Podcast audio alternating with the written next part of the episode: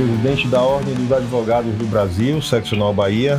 Fabrício Oliveira está à frente da entidade desde janeiro do ano passado e é com ele que eu converso agora no podcast do Muita Informação. Tudo bem, presidente? Tudo bom, Oswaldo. Prazer muito grande falar com muita informação. Estamos à disposição e será uma oportunidade ímpar para a gente falar sobre a OAB, sobre o trabalho desenvolvido, seja em favor da advocacia, seja em favor da própria sociedade. Como eu quero começar esse papo, presidente, querendo saber como o senhor está vendo esse momento de pandemia e o impacto sobre os advogados, sobre o judiciário como um todo. Oswaldo, essa pandemia pegou todo mundo de surpresa. Por mais que no início do ano é, já se dissesse sobre a gravidade dela ainda na China, a verdade é que a gente não tinha dimensão do impacto que ela teria e ainda terá. Eu lembro que eu, por exemplo, viajei no carnaval.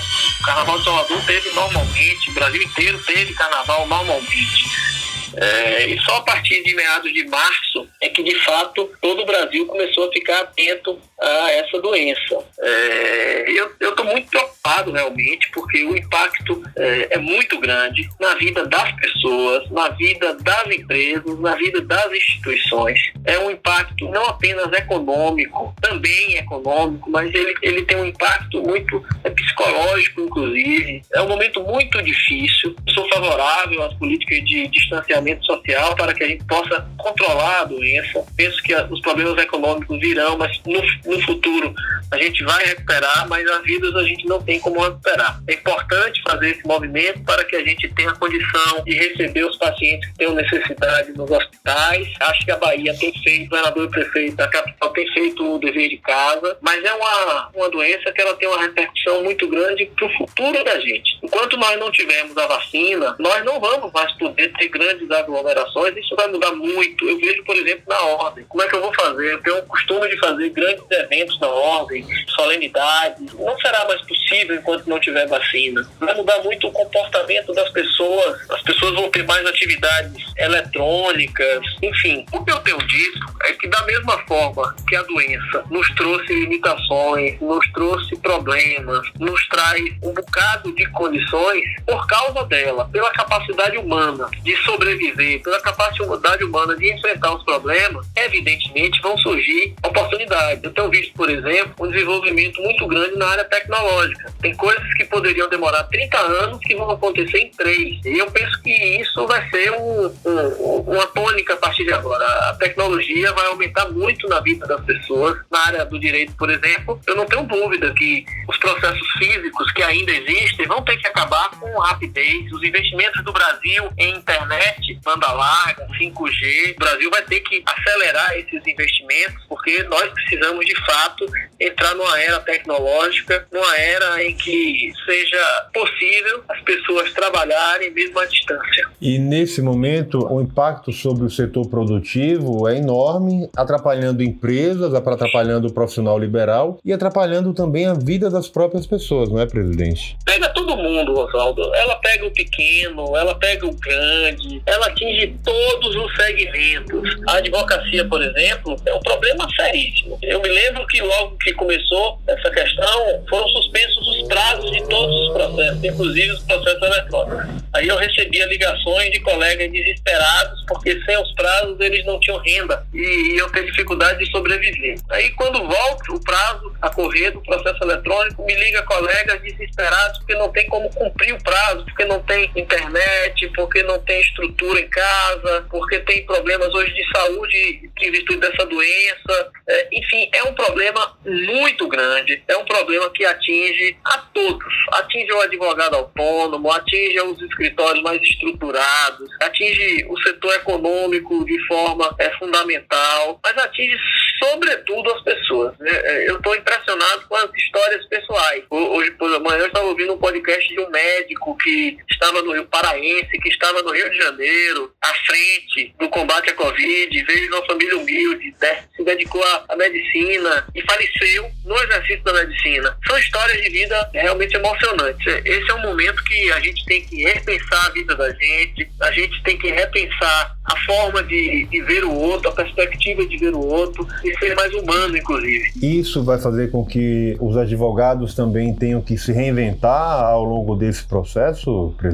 Com certeza, não tenho dúvida. Observe o seguinte: nós estamos no momento agora, os tribunais estão fechados. E mesmo os tribunais fechados, é, alguma coisa está funcionando. Eu chego a lhe dizer que tem cartório que consegue ter, durante a pandemia, uma produtividade boa, melhor até do que antes, porque sem o trabalho interno ele consegue trabalhar. Seja, a tecnologia vai alterar muito a forma de trabalhar do advogado. Você, você tem, não agora, porque as pessoas não se prepararam, mas imagine, por exemplo, Oswaldo, que um advogado de Teixeira de Freitas ou de Barreira poderá fazer uma sustentação no tribunal de forma eletrônica, ou seja, por videoconferência daqui a dois, três anos, por opção, não porque é obrigado. Isso é uma mudança significativa, uma mudança muito grande. E agora, teremos também um problema de mercado muito grande, porque com a economia em queda, a advocacia sente logo. A gente vai ter muitas oportunidades, por um lado, porque surgirão problemas trabalhistas, as empresas vão querer discutir trabalho, mas em compensação o dinheiro vai sair do mercado. E sem dinheiro serão menos honorários, ou seja, a advocacia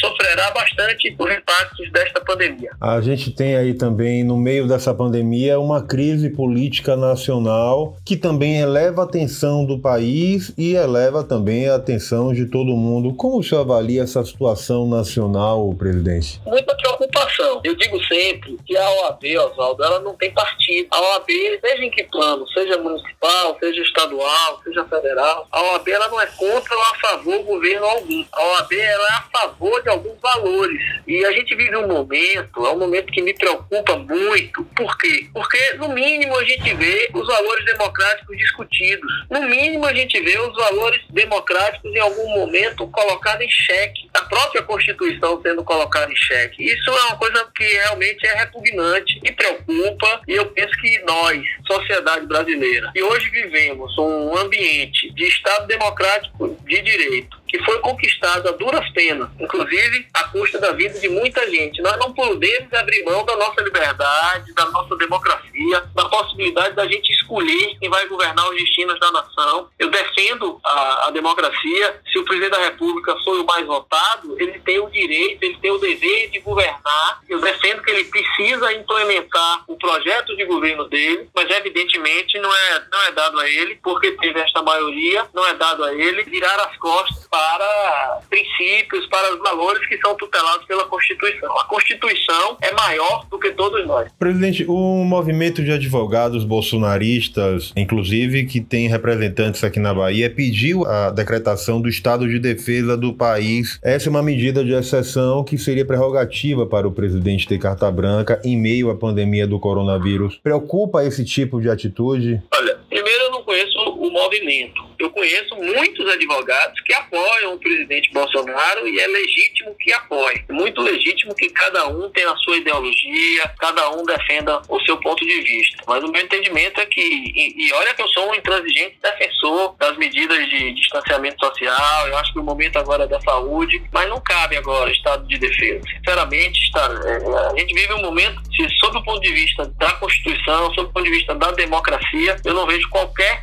necessidade disso. Vivemos algum tipo de ameaça à democracia hoje no Brasil? Olha, eu não sei se a gente tem uma ameaça materialmente efetiva. O que a gente vê é uma série de pessoas hoje levantando bandeiras contra o Congresso Nacional, levantando bandeiras contra o Supremo Tribunal Federal, de certa forma incentivando que o próprio presidente da República adote medidas dessa natureza, e vez por outra o próprio presidente, eu, eu até disse outro dia que ele não precisa de oposição, porque ele mesmo faz declarações que terminam gerando crise para o próprio governo. E, e às vezes por outra a gente vê o presidente embarcando em declarações que eu, eu recebo como bravatas, porque logo depois são negadas, como se estivesse apoiando é, manifestações contra o Congresso, fechamento de Congresso, fechamento Supremo. E eu, eu não tenho uma preocupação no sentido de que acho que vai acontecer, mas me preocupa porque é muito ruim a gente viver neste clima. A gente vive, Oswaldo, o maior período da história da democracia durante essa república.